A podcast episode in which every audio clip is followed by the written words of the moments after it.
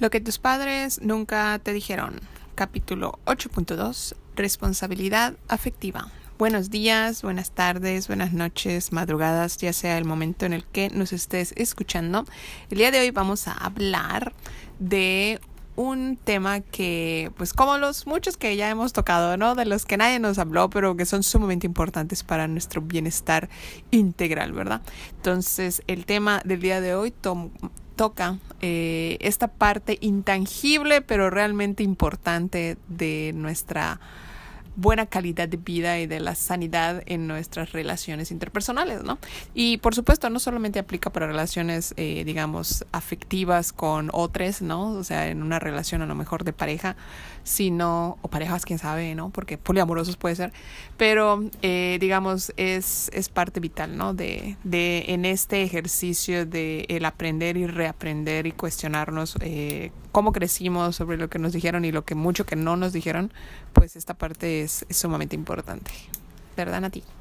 Así es, amigues. Welcome to the new season, a la nueva temporada. Les agradecemos infinitamente que nos sigan escuchando después de ocho temporadas seguidas con sus respectivos breaks. Estamos muy emocionados por esta nueva temporada que tuvo un, un inicio muy, muy revelador, la neta. Yo aún me erizo cuando escucho el podcast y el episodio más bien de la entrevista con Michelle. Que muchísimas gracias Michelle.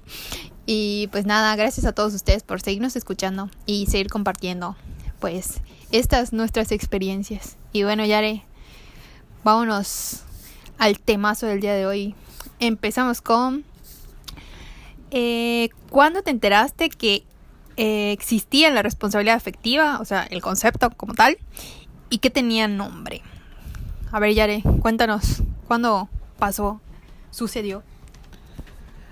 Bueno, primeramente, o sea, el concepto como tal llega muy recientemente, ¿no? Creo que en mis ladies 20s, como a finales de mis 20s, mediados de mis 20s, ya empezaba yo como a, a, quedar expuesta a este concepto de alguna manera, ¿no? Que tocaban algunos terapeutas, algunas eh, en algunas redes sociales empezaba a, a contemplar este concepto, pero desde antes, bueno, para mí, ¿no? En mi brújula interna, esta, esta parte de la responsabilidad afectiva que desarrollaremos un poco más adelante, esta parte de el ser, sobre todo como yo lo veo, ¿no? O sea, ser honesto con el otro, con la otra persona con la que te estés relacionando para posiblemente a lo mejor tener un vínculo de pareja de mediano o largo alcance o incluso de corto alcance, ¿no? Creo que ahorita vamos a tocar esa parte también. Eh, de alguna manera tenía yo como esta brújula interna como para detectar cuando las personas no eran claras, ¿no? Lo voy a denominar así. O sea, no eran claras, no, no me daban esta certidumbre que yo necesitaba, a lo mejor como para desarrollar o, o, invertir más tiempo, energía y recursos, a lo mejor en desarrollar una relación con esas personas, ¿no? Entonces, en ese sentido, como que tenía yo, digamos, como de manera interna, seguía como mi brújula interna para desarrollar esta, esta conciencia de autocuidado para mí, ¿no? Porque creo que también va hacia eso, ¿no? El, ser responsable afectivamente tiene mucho que ver con el cuidarte a ti mismo, pero también a la otra persona, ¿no? Y cuando yo veía que no había ese cuidado de la otra persona para conmigo y mi necesidad de, como les mencionaba, de certidumbre, o sea, para mí era así, red flag, es así como de esta persona no vale la pena, bye, ¿no? Y pues obviamente, ¿no? O sea, yo pues todo, en mis 20 y en mi adolescencia, o sea, yo nunca tuve una relación en ese sentido como de pareja, porque la, realmente para mí, como yo veía mi vida y como yo me veía en ese momento, y mi proyecto de vida estaba en ese sentido, en ese momento, pues tampoco era como que yo quisiera invertir muchísimo tiempo y energía, ¿no? Porque al final cualquier relación, sobre todo las que tienen que ver con eh, miras a tener una pareja, eh, demandan mucho, ¿no? O sea, realmente es, es una cosa de impresionante de desgaste emocional y de energía y de recursos en muchos niveles, ¿no? Y para mí no era importante en ese momento, para mí era más importante crecer emocionalmente yo primero conmigo, desarrollarme académicamente, tener logros personales, lograr eh, ciertas metas que yo quería lograr en ese momento y realmente tenía mucha conciencia de que esperaba responsabilidad afectiva en ese sentido de mis amigos, porque pues digamos esas eran mis relaciones interpersonales significativas en ese momento, no de pareja, pero era yo siempre muy... Mmm, muy consciente y estaba como muy alerta, ¿no? De ver si la otra persona con la que yo me, me, relacionaba, a lo mejor para desarrollar una amistad, era en ese sentido recíproca, ¿no? O sea, si invertía el mismo tiempo de interés o de, ¿Calidad? de calidad también, ¿no? De relación que yo le estaba poniendo y si lo veía, pues le seguía, ¿no? Con la relación y si no, pues no pasa nada, ¿no? Digo, no, tampoco es obligación, ¿no? Ser como amigos de todos, ¿no? Pero en ese sentido, el concepto como tal llega ya después, de, en, al finales de mis 20, pero digamos como que el concepto interno de alguna manera ya lo tenía en la praxis, ¿no? O sea, ya lo tenía yo como integrado en mi paquete. Pero digo, obviamente viene con más pulimiento en el sentido de que si ya a finales de mis 20, ¿no? Así como que dije, bueno, que vamos a sondear esta situación como de, de ver si, si si me interesa, si está divertido o no, si, si me gusta esta parte como de los dates y, y a lo mejor ver a lo mejor la posibilidad de tener alguna uh, relación de pareja en ese sentido, pues ya obviamente vas puliendo todavía más, ¿no? O sea, porque obviamente creo que el, las herramientas que te da el seleccionar tus amistades, desarrollar amistades en, en, en mediano y largo plazo, te dan unas bases muy, muy importantes como para que ahora sí, cuando llegas a plantearte la posibilidad de tener una relación eh, de pareja, ahora sí que ya tienes las bases, porque es lo mínimo, o sea, creo que si tienes una pareja, esta persona debe ser primeramente tu amigo, ¿no? Best y, eh, ajá, entonces, si, si tienes el estándar de amistades, digamos, en un buen nivel, pues es lo mínimo que estás esperando encontrar en una persona en la que estás prospectando tener una pareja, ¿no? Y en cuanto a ti, Nati, ¿cómo te fue? Porque obviamente, porque obviamente estos temas jamás, nunca que nos los hayan platicado en la casa. Platican. Oye, pero no nos dijiste, ¿a, la, a qué edad eh, fue entonces que decidiste tú, eh, tras todo este back, eh, tener una pareja? O sea, como que concebí la idea así ok, voy a animarme a datear, o sea, en ese sentido como, como de datear de ver, ¿no? Si, si prospectas alguna pareja. Ya después de mis 29, o sea, ya a mis 29 así como de, ah, ok, ya, o sea, ya me siento yo como segura, ya logré varias cosas, ya siento que tengo las tablas necesarias hasta después de mis 29. Nada más para que dimensionemos a mi o sea, ya a sus 29, o sea, solo pónganse a pensar, o sea, véanse a, ustedes mismos, ¿no? Porque la mayor parte de nuestros escuchas son más o menos de nuestra edad. O sea, de cuando te decían así como que la cartita y el novio y para cuándo en la secundaria. O sea, cero, cero que teníamos la preparación, cero que teníamos los, la praxis, los conocimientos, el amor propio, o sea, la seguridad, la autoestima, o sea, cero. Y digo, la neta, uh, por la experiencia eh, escuchando a Yare, viendo a Yare también crecer en ese aspecto, digo, yo también desde mi punto de vista digo, pues sí, o sea, yo ahorita, hasta una aquí en sus 31, casi edad de Jesus Christ, así como de, güey, no mames, o sea, me siento súper, súper parbulitos en, en, en, las relaciones, o sea, pónganse a mí que yo voy a regresar con mi psicóloga así casual, todavía el próximo mes, porque tuve un break con ella, porque cosas de la vida, situaciones, gastos, o sea, fueron muchísimas cosas. Entonces, digo, ahorita me, me acerco desde otra perspectiva, con otras eh, herramientas, con otros conocimientos, con muchísima más experiencia en el, en el, en el campo de batalla casi casi de las relaciones. Y digo, ya tengo más eh, claridad acerca de lo que necesito, lo que mi alma me pide. Como cuando tu, tu cuerpo te pide salsa, bueno, mi alma me pide trabajar esa, esa hambre de hombre con la que yo me estuve acercando todo ese tiempo a todas las relaciones en las que me involucré. Entonces es ahorita hasta mis 31 que me cae el 20. Digo, por lo menos no me cae el 20 a los 65 o 80 que pues, siempre me estuve relacionando de esa manera. Por esa parte estoy agradecida. Thank you, baby Jesus. Entonces digo, bueno, ok, va. O sea, ahora sí a trabajar lo que hay que trabajar. Y con las herramientas que pues mi terapeuta y los libros que pueda leer y la experiencia que pueda tener con las personas que me rodean y las relaciones que he conocido hasta el día de hoy, pues digo, ok, va, tal vez en algún punto, no digo ahora, la neta es que no, ahora mi inversión es para mí conmigo, pero pues sí, amigues, es, es muy fuerte, muy fuerte. En cuanto a mi experiencia, yo, wow, yo inicio, o sea, desde ese approach de mi hambre de hombre, o sea, estuve en relaciones con ex donde jamás me planteé la responsabilidad afectiva.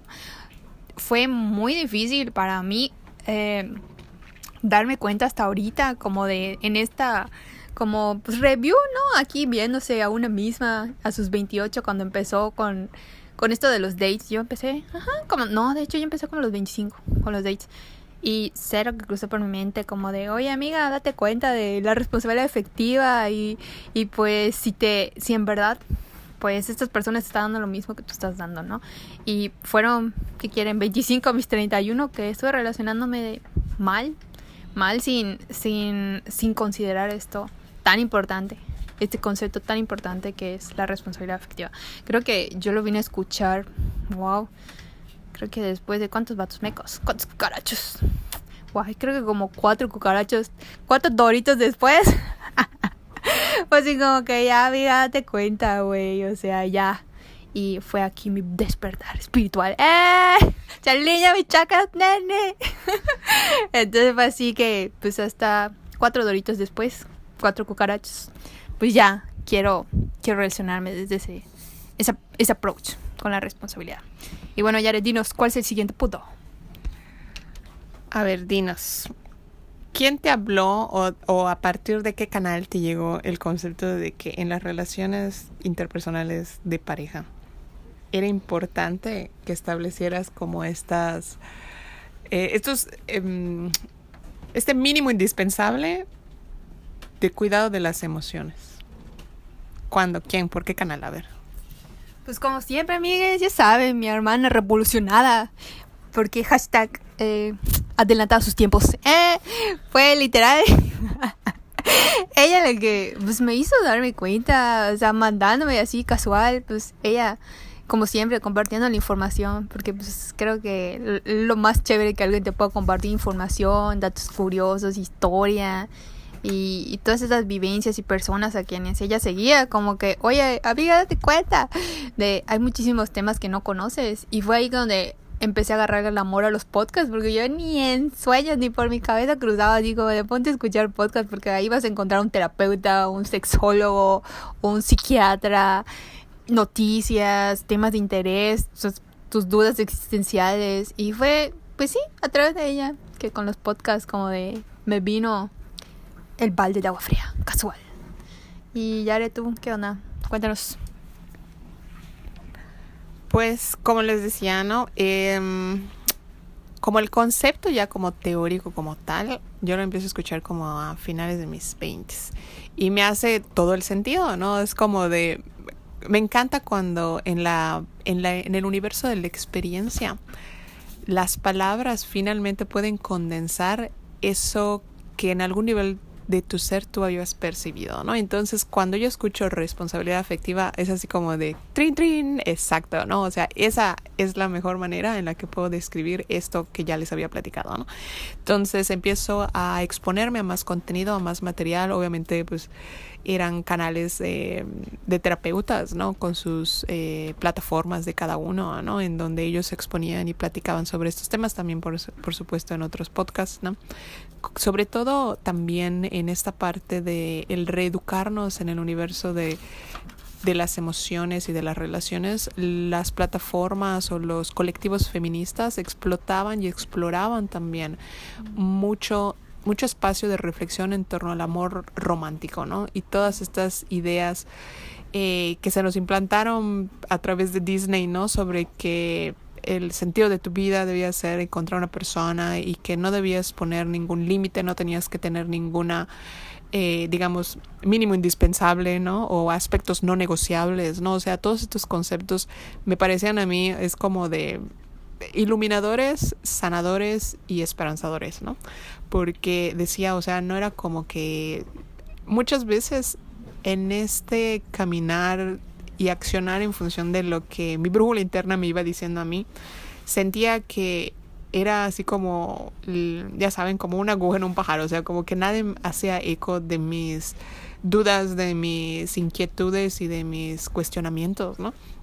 Y sentía que todos los demás iban como en, la, en, en, este normal, en este ritmo de la vida de casa, o sea, como que naces, mueres, te reproduces, ¿cómo es? Naces, creces, te reproduces y mueres, ¿no? O sea, como que veía este mismo ritmo en, en las personas que me rodeaban y, y, me angustiaba un poquito, ¿no? O sea, no era como que les estuviera constantemente diciendo así como que reacciona, amigo, reacciona, pero era como de yo no voy por allá, ¿no? Entonces eso pues ya te pone como una brecha, ¿no? De distancia con los demás y afortunadamente, ¿no? Tengo la, tengo la, el gran regalo de tener un grupo de amigos que para bien o para mal, eh, ninguno de ellos, eh, digamos, tuvo un, e, este mismo fluir tradicional, ¿no?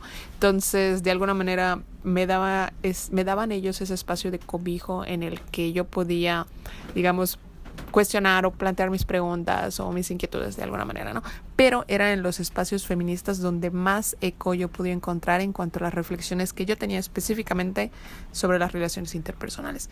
Entonces, en esos espacios es que yo encontré mucha más información sustancial y sustanciosa en torno a esta parte de la responsabilidad que tiene que haber la conciencia de que en las relaciones no solamente son la praxis, no es como que nada más nos vimos, nos enamoramos y listo, ¿no? O sea, que tiene que haber una conciencia previa de eso que les decía, de tus negociables, con qué estás entrando, qué estás trayendo a la mesa de la relación y, y cómo se negocian, porque tiene que haber mucha negociación y era, era esta parte práctica que en la parte de los terapeutas yo veía que ellos mencionaban mucho y que no escuchaba que se platicaran y que se expusiera en, hasta muy poco, hasta muy recientemente contenidos ahorita ya como de más media, películas o series que exponen esta parte necesaria, ¿no? De que una relación no solamente es ese, ese splash de hormonas y de maravillosas sensaciones del inicio, sino que una vez que eso ya se asentó, que son después de los primeros 100 días de, de haber entrado en, en interacción con alguien, que por eso no debes de tomar decisiones importantes de tu vida hasta después de los 100 días de haber entrado en una relación con alguien. Eh, que ellos mencionaban, los terapeutas mencionaban de las relaciones, en las relaciones se tiene que hablar, se tiene que negociar, se tiene que establecer límites, ¿no? Y esto era algo que yo no veía o no me hacía eco en ninguna parte, pero que en mi brújula interna me decía que era necesario, ¿no? Entonces por ahí. Ok. Y Nati, platícame o dime, ¿cómo esta parte de la responsabilidad afectiva se relaciona con tu salud mental o la salud mental? Mm, ¿Cómo se relaciona? Pues desde el momento en que eres consciente de que tus acciones tienen repercusiones sobre las personas que te rodean, es ahí cuando te acercas desde un lugar más compasivo y más empático porque puedes eh, dimensionar que cualquier acción, cualquier em, forma de, de actuar para con las otras o los otros, pues van a tener repercusiones. O sea, eh, y como bien decía Yari en un principio, esto no es solo de responsabilidad afectiva o si es slash pareja amorosa. Esto va de tu familia, tu hermana, tu prima, tu compañero de trabajo, eh, la persona que te atiende en la farmacia. Es, ser empático y acercarnos desde una, un approach más ah, compasivo con las personas, porque no sabemos eh, qué o cuál es el back que ellas tienen y o qué circunstancias están pasando en ese momento como para que actúen de cierta manera. Entonces creo que desde el lugar de empatía y, y responsabilidad para con los otros o las otras, pues creo que es cuando podemos dimensionar qué tanto podemos afectar a otros o a otras. Y para profundizar y ya así como asentar más, a ver, dinos Nati, ¿qué es la responsabilidad afectiva? Va. Entonces, pues, para el episodio de hoy, pues hicimos nuestro research como siempre, amigues y descubrimos un artículo buenísimo, bastante detallado, de la Fundación UNAM, que ya tiene 30 años, casual. Y la UNAM no nos patrocina, patrocínanos UNAM. no, bueno, este artículo fue publicado el 10 de noviembre de 2022, para que vean, no es así como que en 1850, no, jamás, es de para, de unos, ah, de un añito para la fecha más o menos, y se llama ¿Qué es responsabilidad afectiva? Y por aquí es una académica la que nos da como que un approach de lo que vendría siendo la definición. En sus palabras, la académica de la Facultad de Psicología de la UNAM, Mariana Gutiérrez, explicó que el término eh, responsabilidad afectiva está orientado a la percepción que tienes o que puedes llegar a tener en relación al impacto que tienen tus palabras y tus actos en el otro. Es decir, que lo que tú vas a decir va a tener consecuencias en las emociones de la otra persona. Y bueno, ahora sí, ¿cuál es nuestro concepto como tal? Y tenemos como fuente a Gaceta UNAM. La responsabilidad afectiva es una forma de comportarse por lo que podemos aprenderla, desarrollarla e incluso mejorarla a través del tiempo y las experiencias. Ser conscientes de nuestros sentimientos y tomar en cuenta los de las otras personas es una muestra de inteligencia emocional. ¡Qué fuerte! ¡Verdadazos! Sí, sí, sí. Y así nuestro concepto a mí que es. Yare, ¿quieres hacer un comentario? Nada. Ok, seguimos. Y bueno, ahora que ya tenemos nuestra definición, seguimos en el mismo artículo, de hecho tiene eh, lo que vienen siendo tres, cinco puntos, aspectos, como dice el artículo, importantes a considerar para eh, ejercer una responsabilidad afectiva pues de la mejor manera. Estos cinco conceptos son el respeto, la honestidad, la reciprocidad, dialogar y saber decir adiós. El respeto, ¿por qué o de qué va? Es el respeto hacia la otra persona, pero también hacia uno mismo. Creo que, como dice nuestro GAM Benito Juárez, el respeto al derecho ajeno es la paz. Hashtag, hashtag, love you, Benny. Pues creo que es como que mm, como el concepto básico, ¿no? Para acercarnos a cualquier persona desde un punto responsable, siempre con el con esto, ¿no? Con el respeto. Eh, sin, yo diría, pues respeto porque quien quiera, la persona que sea con la que te relaciones, el que te atiende en las tortillas, el camionero, siempre, siempre, siempre hay que procurar a las personas con respeto. Yare, ¿qué nos quieres comentar?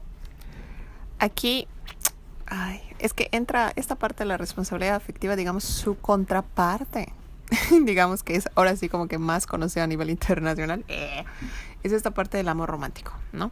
Donde, eh, digamos, en el amor romántico se asume que el otro me conoce y por tanto, como me conoce, sabe mis límites y por lo tanto puede comprender qué cosas me gustan y qué cosas no me gustan. Y en el respeto es, es o sea, me voy dos pasos, tres pasos para atrás, ¿no? Si yo no tengo claro cuáles son mis límites, no puedo exigir que el otro lo respete. Entonces tiene que haber mucho conocimiento y claridad sobre una misma, sobre uno mismo, para entonces entrar en una dinámica de respeto. O sea, si yo no sé qué me gusta, por ejemplo, en, eh, en el universo del, del, erotismo, por ejemplo, cómo me gusta que, que me toquen o cómo me gusta que se aproximen a mi cuerpo, poco, poco o nada le puedo decir al otro, ¿no? Y entonces el otro o la otra, ¿no? Pues ahora sí que dispondrá de mí a diestra y siniestra, ¿no? Entonces ahí, por eso es tan importante esto que es que suena muy revolucionario, suena muy, incluso un poco ingenuo, pero es como de, ahora sí que regresamos a los griegos, de conócete a ti misma, ¿no? Si no te conoces a ti misma, poco o nada puedes tener claro en función del respeto. ¿no? Y Nati mencionaba algo que es muy importante y muy vital.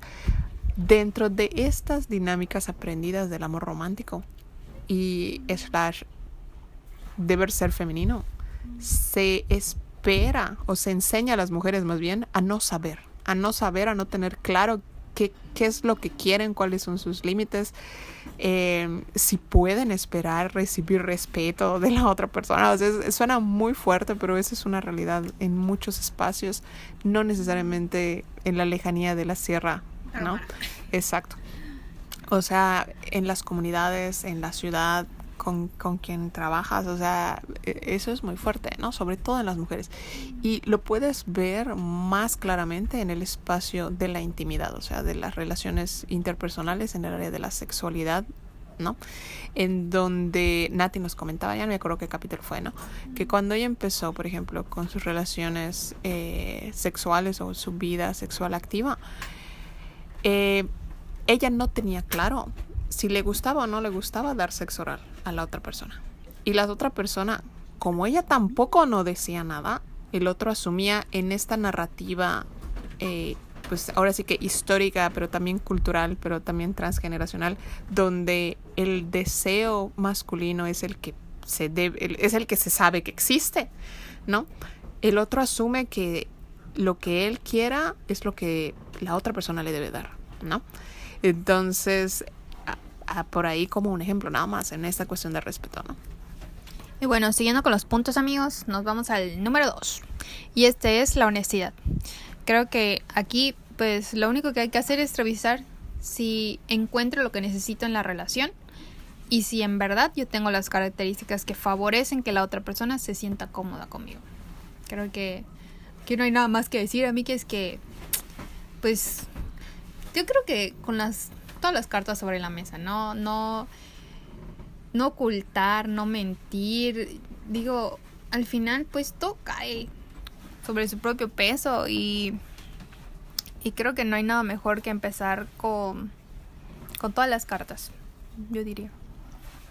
Y yo vuelvo otra vez tres pasos para atrás. Tres doritos. en el universo de las relaciones interpersonales, que eso es otra cosa que yo fui aprendiendo ya después de mis 25, ¿no? Porque en este mundo de las relaciones interpersonales tradicionales, del amor romántico y así, se suele vender la narrativa de que la única manera de relacionarnos con las otras personas es a través de la monogamia exclusiva heterosexual. ¿Cierto? Entonces, no empezamos preguntando una relación, por ejemplo. Ya Nati ahorita nos va, a dar su, review sobre esto, ¿no? Pero sería muy sano porque cuando empezamos a relacionarnos con los otros o los otros, ¿no? Asumimos que el otro está en la misma sintonía que una, ¿no? Que a lo mejor está esperando relacionarse conmigo a través de la monogamia, de la heterosexualidad, de la exclusividad emocional, físico-afectiva. Pero pocas veces se nos plantea la, la, por la mente el preguntar, ¿tú qué tipo de relación estás esperando tener? Pon tú, no lo tienes que preguntar en la, cita 1 o lo puedes preguntar incluso desde antes si tienes una app de citas. O sea, es como de, ¿y tú qué estás buscando, no? Porque yo, esto es lo que estoy buscando, estas son mis cartas, ¿no? Pero si ya te hiciste, ya te pudiste plantear esto, o lo tienes muy claro o no lo tienes claro, o quieres explorar, o estoy con la idea de monogamia, pero quiero también conocer, ¿no? O sea, ese tipo de cuestiones pocas veces se nos permite planteárnoslas. ¿No? Como mujeres. Entonces es como de, pues yo crecí, y yo creo que se los había platicado, ya ni me acuerdo en qué, en qué programa. Pero si, por ejemplo, a mí me hubieran planteado esta apertura en mi adolescencia, a lo mejor yo hubiera estado más abierta a practicar o a explorar, por ejemplo, relaciones interpersonales con otras mujeres, o hubiera sido más fácil para mí, ¿no? Mm. Porque no tiene nada de malo en este ejercicio del explorar. Pero como yo no veía ninguna otra narrativa alrededor de mí, ningún ejemplo ni nada, tan solo el plantearme esto era como demasiado estridente, ¿no? Entonces mejor acallaba esa voz, ¿no? Pero si te plantearan esa posibilidad, ¿cuáles serían el universo de cosas que te gustaría explorar, por ejemplo, ¿no? Y tener, ahora sí como dicen, ¿no? El punto, la honestidad, la claridad, decirlo desde el inicio, ¿no? Porque también hay esas otras personas, ¿no? Que se saben que no quieren una relación monógama, que no quieren tener exclusividad sexual, pero te juegan a de yo sí quiero tener todas estas oportunidades de experiencia, pero voy a limitar a la otra persona porque quiero sentirme más atendido o quiero tener el privilegio de su exclusividad, pero yo no doy mi exclusividad, ¿cierto? En otros varios niveles. Entonces, eso no es responsabilidad afectiva. Pero, pues eso, en esos pasos para atrás que nos vamos es como cuáles son las cosas que tienes claras que quieres, eh, que quieres compartir con el otro, ¿no?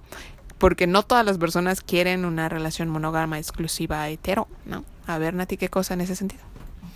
En cuanto a la honestidad, ah, yo puedo darles mi ejemplo de un vato meco. No voy a decir la, nacionalidad, voy a inventar otra, porque aquí no quemamos gente. Entonces, vamos a hablar de un vato meco con el que yo dateé. Y era de, ¿qué quieren? ¿Qué país les gusta a mí que es? China, Rusia. Bueno, imagínate que es ruso. Y casual, pues salí, dateamos. Y yo, pues tranqui como la ardilla, dije, ni tú me conoces ni yo te conozco. Así que, chinga.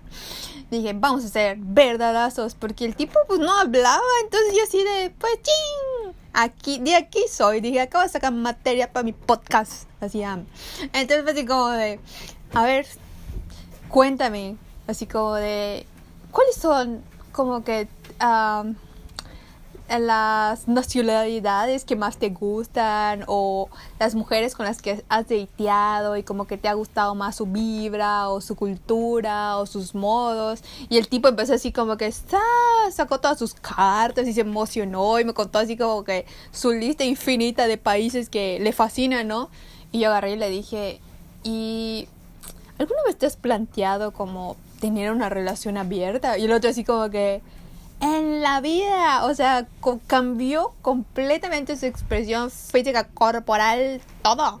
Y fue así como de, no, jamás, como por qué causa, motivo, razón, yo voy a ser partícipe de una relación eh, abierta cuando yo voy a tener exclusividad, pero luego, eh, slash salgo con chorrocientas mil mujeres y a todas les digo que quiero una relación monógama porque esa fue mi lectura. O sea, de cabrón, ya probaste a todo el mundo, literal.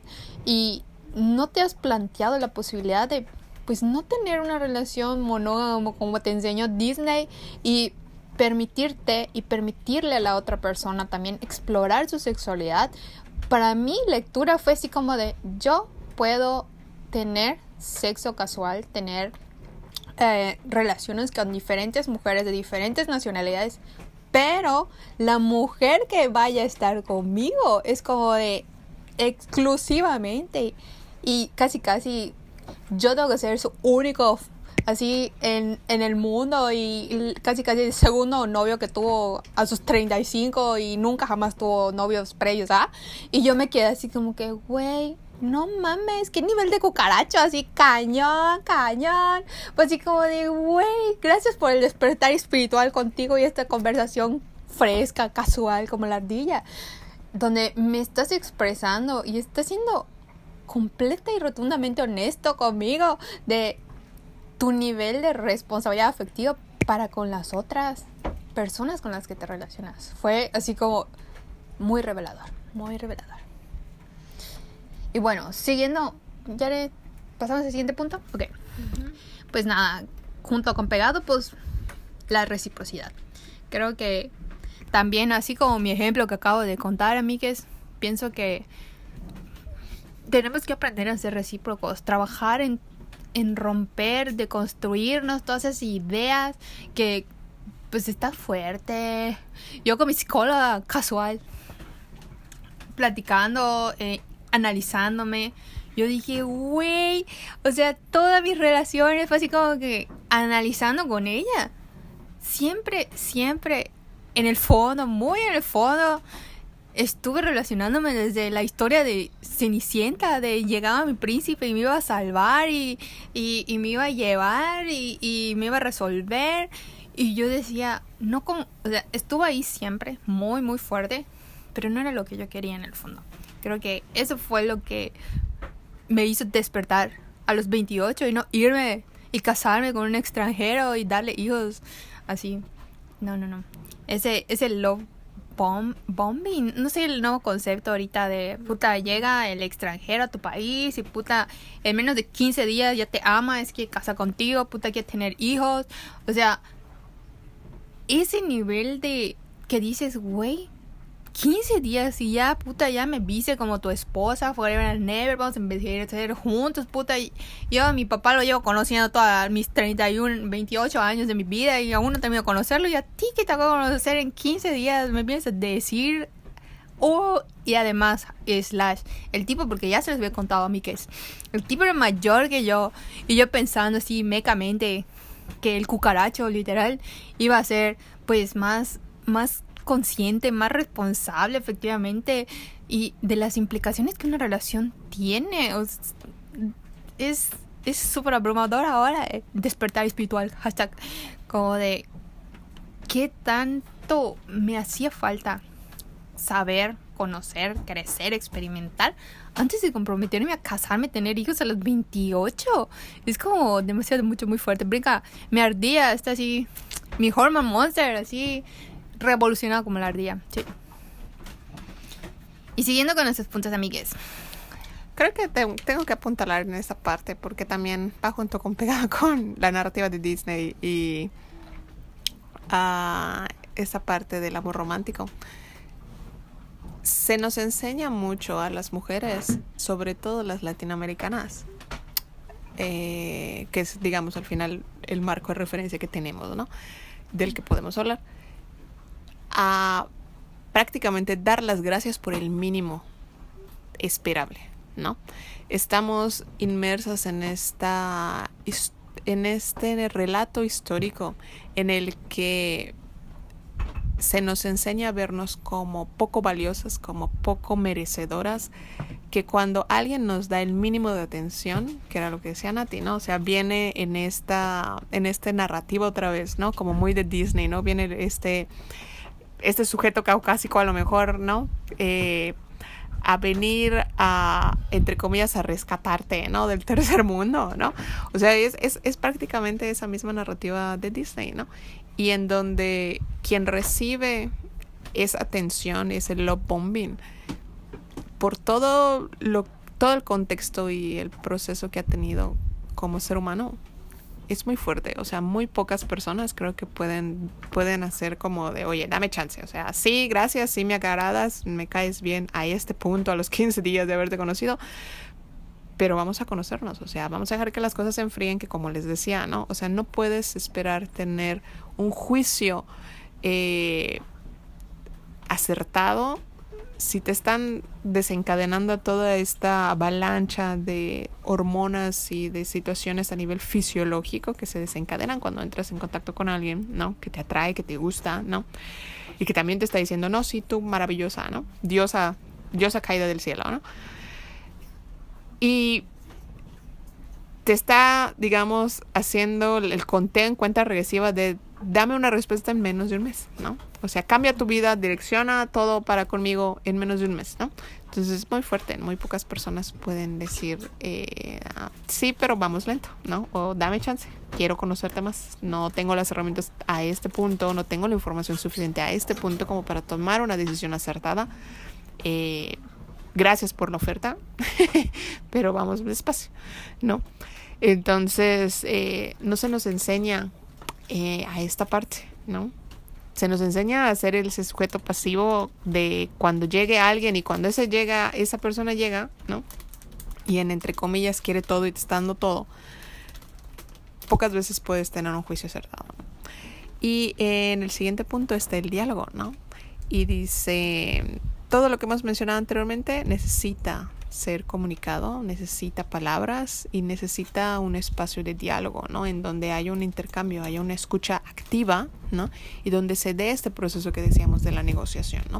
O sea, si tú no tienes el espacio, si tú no te sientes segura de poder manifestar tus dudas, tus deseos, tus inquietudes, eh, plantear tus límites, si no te sientes cómoda para poder hacer esto, es una red flag. O sea, si la persona no te está dando ese espacio, si tú no te sientes cómoda como para hablar en cualquier momento sobre lo que, lo que tú sientes, esto no está bien. Es correcto. Yo la verdad, desde mi approach más compasivo hacia mi Nati de 28, digo, la neta se sentía súper insegura, muy insegura de poder eh, expresar lo que quería en ese momento, de poder sentarse y hacer una balanza entre lo que este sujeto, este, esta persona quería y lo que esa Nati de 28 quería. Creo que nunca me sentí segura tampoco él me dio como que, oye, ¿y, y, a ti qué te parece? Fue así como de, pues yo tengo el dinero, yo tengo todo y tú te ajustas a mí y aquí no hay negociación.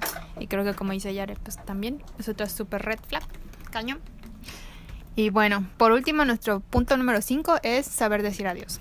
Creo que aquí es, es muy fuerte porque pues nadie nos enseña, nunca nos enseñaron a decir adiós, güey. Era como evita la despedida con tu tía que no vas a ver después de chorro. A tu abuelita, güey, era así como que, güey, te voy a ver mañana. O sea, ni me voy a despedir de ti. O sea, en unas horas ya te volví a ver, vives al lado de. Porque como dice Ali, bueno, o sea, las familias mexicanas, por lo menos las de nuestro approach en Mérida, Yucatán, México, es como de en la, en la, en el vecindario de tu tía, tu prima, el el padrino y todos viven uno al lado del otro y si no es una vecindad, entonces pues no estamos acostumbrados a decir adiós. Creo que no se nos enseña, no hay modos y menos en las relaciones y ni siquiera con nuestra familia es como algo que se sepa, que se procure. Creo que muchísimo menos en las relaciones. Entonces, pues estamos muy con cero nulas casi herramientas para saber hacerlo y hacerlo de una manera responsable, efectivamente. Es correcto. Ok, y tras haber visto estos cinco puntos importantes en el artículo de la Fundación UNAM, dinos Nati, ¿qué no es la responsabilidad afectiva? ¿Verdad? No sé si la cátedra. Ok, amigas, ahora sí me voy a soltar porque pues el último cucaracho con el que estuve cumple todos los requisitos de una persona que es cero responsable efectivamente. Y pues nada, fue hasta ahorita que empezamos a hacer la investigación, así como que check, check, check, check al 100%. Y el punto número uno es actúan en su propia conveniencia. Esta persona, eh, cuando se presentó conmigo, cuando hicimos match y así, en su perfil tenía que quería tener hijos. Cuando yo lo conocí, fue de que me preguntó así como de, ah, no, en el, en el chat, en el mismo chat, de hecho, en la plática, así como de, oye, ¿y tú qué buscas aquí? literal, o sea, yo fui completa y rotundamente honesta con él y le dije, yo no estoy buscando nada serio en estos momentos de mi vida, eh, no me niego a nada, pero eh, lo que estoy buscando en este momento es una relación abierta. Y él me respondió, eh, ok, yo estoy buscando lo mismo, y yo dije, o sea, como que red flag porque el tipo para eso me preguntó así como, bueno, yo vi en su perfil así como de, oye, fotos con hijos. Y sí le pregunté, oye, ¿estos son tus hijos?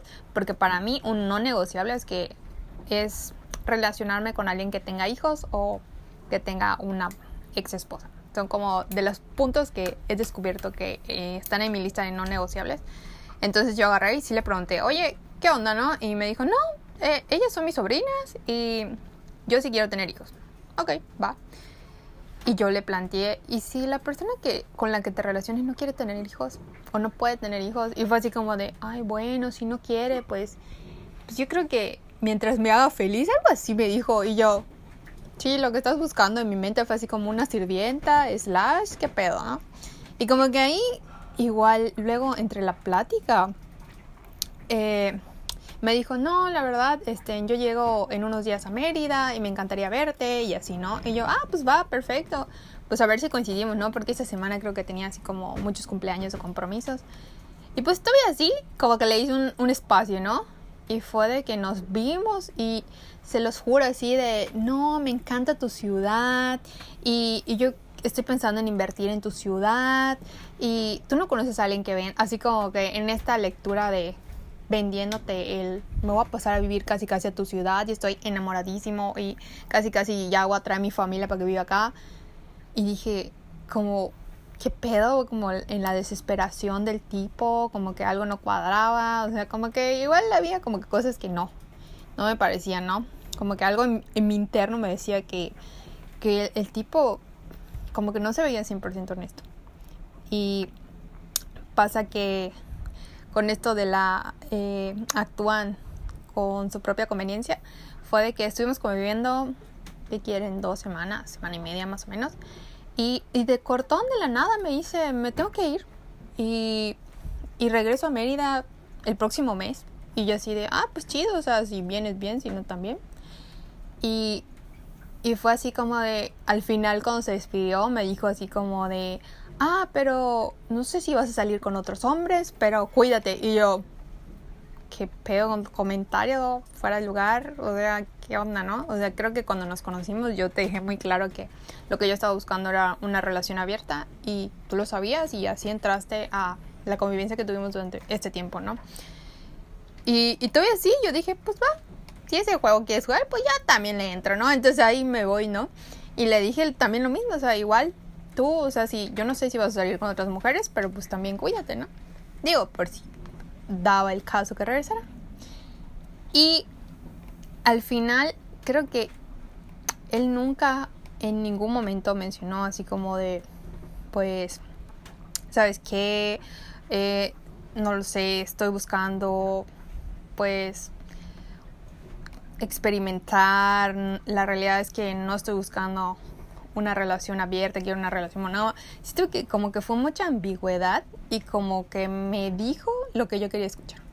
Y creo que desde ese punto se lo estaba buscando su propia conveniencia, de tenerme ahí eh, durante el tiempo que yo aguantara el tipo de relación cortante, fría que él mantenía conmigo. Y creo que era este approach desde su propia conveniencia. El punto número dos las personas que no son responsables efectivamente invalidan las emociones de la otra. Yo recuerdo que estuvimos hablando así de él se va y me dice, sí, regreso en marzo, ¿no?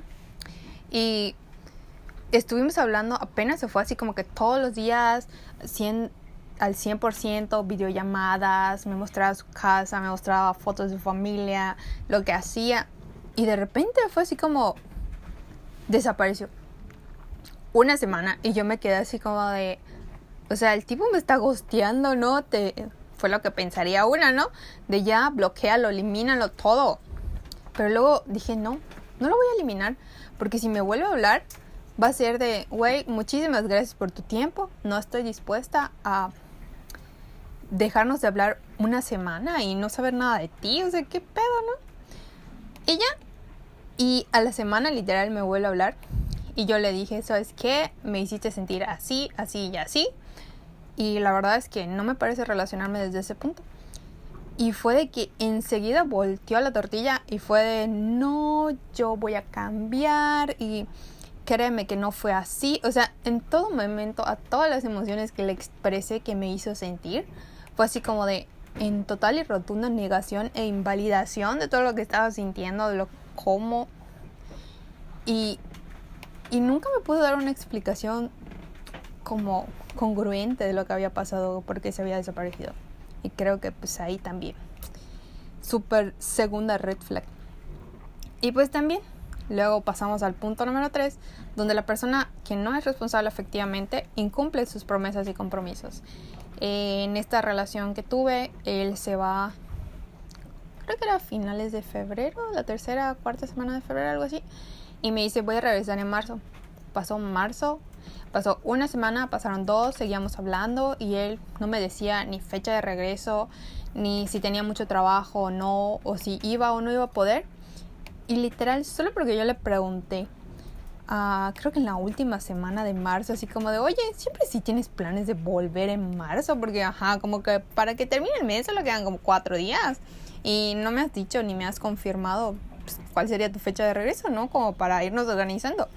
Y literal, solo porque le pregunté fue así como de, ah, ¿sabes qué? Como que hay mucho trabajo aquí y yo como responsable del departamento, pues siempre no puedo regresar a Mérida este mes, pero el próximo súper sí.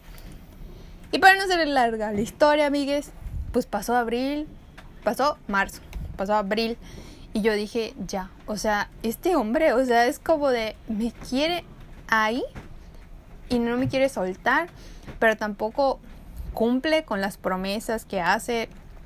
Eh, tiene muchos comportamientos como incongruentes. Eh, habla mucho y hace poco. Y fue así como que ya era demasiado ruido en la comunicación. Y pues vamos al siguiente punto. O sea, son personas que se desaparecen o guardan silencio. Digo, en su momento él me dijo, no, yo no te estoy gosteando para nada, o sea, cero que es mi intención. Iba y venía, era cuestión de una semana completa hablábamos todos los días y de repente se desapareció una semana o se desaparecía, que quieren? Tres, cuatro días. Y yo decía, ya, o sea, esto me está abrumando y, y no me siento bien. Entonces fue así como de ya, o sea, sentía yo la incomodidad hasta mi propio cuerpo en mi cuerpo era así como de no me siento ni siquiera a gusto ya con esto, ¿no? Y bueno, yo dije, ya después de dos meses, eh, fue para el mes de mayo que yo dije, basta.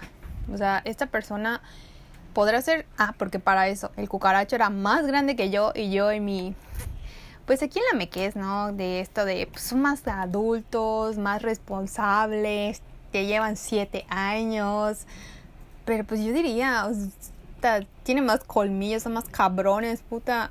Y te ven con una chiquita que puede mangonear. Entonces yo dije, cero de una chiquita que me puede mangonear, cero que me siento a gusto. Esto ya no me trae la satisfacción que me traía en un principio. Y estaba atravesando igual por otras cosas en mi vida que yo dije, quiero disfrutarlo plena y rotundamente. Ya no quiero estar aquí conviviendo con la angustia, ¿no? Y yo dije, yo sí estoy preparada para hacer una conversación incómoda. Y pues esta es otra cosa que las personas que no tienen responsabilidad afectiva eh, hacen, ¿no? Que es evadir las conversaciones incómodas. Y ahí yo dije, se los juro, fue como iluminación divina. En Instagram me salió así como una psicóloga con frases matadoras de no hagas ghosting, aplica estas, ¿no? Y fue así como de, ok, pues con las herramientas de, del internet así, fue de que dije, pues va, creo que yo aún tengo mucho que trabajar, pero me considero una persona responsable afectivamente y dije, voy a terminar por lo sano. Esta persona, no lo sé, tal vez no se lo merece, pero creo que fuera de eso, es yo no me merezco eh, el terminar así, ¿no? Terminar mal, sentirme mal, y fue de que pues vamos a aplicar la de frases matadoras para cerrar un ciclo. Y pues nada, o sea, yo literal le, le escribí alguna de las frases que dije, súper sí aplican, porque yo ya no me siento a gusto. Y literal fue de que yo le escribí de, pues no estamos buscando lo mismo, así que creo que no tiene sentido seguirnos conociendo. Y para eso el, el hombre fue de que me dice una semana antes de que yo lo terminara, ¿no? Este, mis amigos están en Guadalajara y si yo fuera a Guadalajara, tú irías. Y yo así de, tal vez, no lo sé. Y dos doritos después, o sea, tuvimos la plática que quieren a un miércoles. Y fue cosa que el viernes en la noche, a las 11 de la noche, me escribe y me dice, estoy tomando un vuelo para Guadalajara. Y yo, así de, me encanta tu incongruencia de, o sea, te vas y me dices, voy a regresar a Mérida y voy a regresar el siguiente mes y dos meses después estás tomando un vuelo a medianoche para irte a Guadalajara, qué pedo. Entonces fue así como dije, ya, esto fue ya la gota que derramó el vaso y fue cuando yo le dije pues que ya no estábamos buscando lo mismo, que yo no me sentía como debería sentirme para seguir quedando con él y de repente él me empieza a mandar fotos de él en Guadalajara cuando desde que llegó a Guadalajara ni siquiera me escribió hasta una semana después y porque yo le escribí para terminarlo. De literal, o sea, me empezó a cuestionar de yo sentí que fue como un ¿Estás segura? O sea, si estás bien de la cabeza, o sea, para terminar conmigo, eh, el tipo buenote con el cuerpazo y yo decía, sí, cabrón, estoy completa y rotundamente segura de que no quiero seguir quedando contigo, que la visión de la vida y del amor, tanto igual de las relaciones, es demasiado distinta como para que lo nuestro funcione. Y, y pues nada, o sea, fue de... Tenemos distintas perspectivas de lo que es una relación. Y literal le dije, creo que mejor aquí la dejamos. Y dos horitas después me escribe, así como de, pero si vuelvo a Mérida, ¿no te interesaría saberlo? Y yo, ¿qué parte no estás leyendo, no estás entendiendo, no estás procesando, eres retrasado mental o qué pedo? Yo te dije, no quiero seguir eh, relacionándome contigo, no quiero seguir eh, invirtiendo mi tiempo, que es lo más valioso que tengo en ti, y todavía así me saltas invalidando de nuevo lo que te estoy expresando de que ya no me siento a gusto relacionándome contigo. Fue pues muy fuerte, amigues, muy fuerte.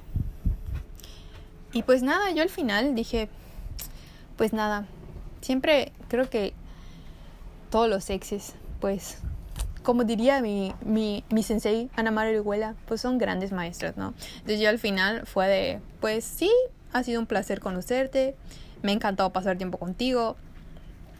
Y, y le dije literal, así como espero que la situación fuera distinta, pero siendo honesta conmigo, es lo que debo hacer. Y te deseo lo mejor. Y ya, y fue de... Después de eso, todavía sí, me volvió a escribir así como que, pero no quieres saber cuándo regrese a Mérida. Y yo, ya basta, bloqueado, literal. Y pues nada, el último punto es que pues, las personas que no son responsables efectivamente no respetan los límites. Que fue lo que al final era lo que le estaba haciendo cuando yo le dije que ya no quería tenerlo en mi vida. Y pues nada, aplica, pues también porque igual me tocó uno de los tantos micos cucarachos con los que innombrables Voldemort. Pues sí me pasó, o sea, de que me seguía stalkeando y me seguía escribiendo, literal me mandaba fotos de él. Digo, gracias al bendito sea el Señor no me mandaba packs porque ya iba a ser otro nivel, otro nivel. Pues al final, literal, la miquez. O sea, yo le dije, por favor, no me vuelvas a escribir más. Y todavía sí, me siguió escribiendo y, y dije, ya, o sea, no entiende, no, no, nada más no. Y terminé bloqueándolo de todas mis redes sociales, de todas. Pero pues sí, pues también van, van a haber cucarachos que pues pues nada más no entiendan, nada más no sean responsables efectivamente, nada más no sepan respetar los límites y ahora sí que, pues ahí sí a mí que se apliquen la de, pues te pido que me respetes y aceptes mi decisión y si aún así lo entienden, pues apliquen de bloquear, amigues. Super sí, no se sientan mal en absoluto, no tiene absolutamente nada de malo bloquear a gente a la que le has expresado claramente los límites que está rompiendo para contigo y aún así te siguen validando. Así te autocuidas. Es correcto, amigues. Siempre, de verdad. Creo que la mejor relación, la mejor inversión que pueden tener siempre, siempre, siempre va a ser con ustedes mismas, con ustedes mismos. Y creo que si no aprendemos a tratarnos con el amor, la compasión y el respeto a nosotros mismos y darnos ese lugar, las demás personas solo van a ver eso, que tú no te das todo ese respeto, todo ese amor, toda esa compasión y te van a tratar pues con lo que tú les demuestres, la verdad. Así que eh, de verdad, amigues, eh, consulten a mi sensei, Ana María Orihuela, busquen ese libro de Hambre de Hombre. Ana María Orihuela, patrocínanos. Este, cúrense igual todas esas ideas de la infancia. Yo, por ejemplo, la que tengo así súper identificada es la de abandono. Y, y es muy fuerte, es muy fuerte aceptarlo, es muy fuerte trabajarlo, interiorizarlo. Y, y es, yo diría, es muy enriquecedor eh, leer historias de otras mujeres que han pasado por lo mismo que tú. En este libro de Anamar, que todavía no termino, Miques, eh, te cuentan muchas experiencias. Y, y, verte y ver a otras personas pasar por lo mismo y saber que supieron salir adelante, que le invirtieron, le echaron los kilos, le echaron los dineros, porque pues también te cuesta. Eh, al final dices, lo vale, lo valgo, me lo merezco.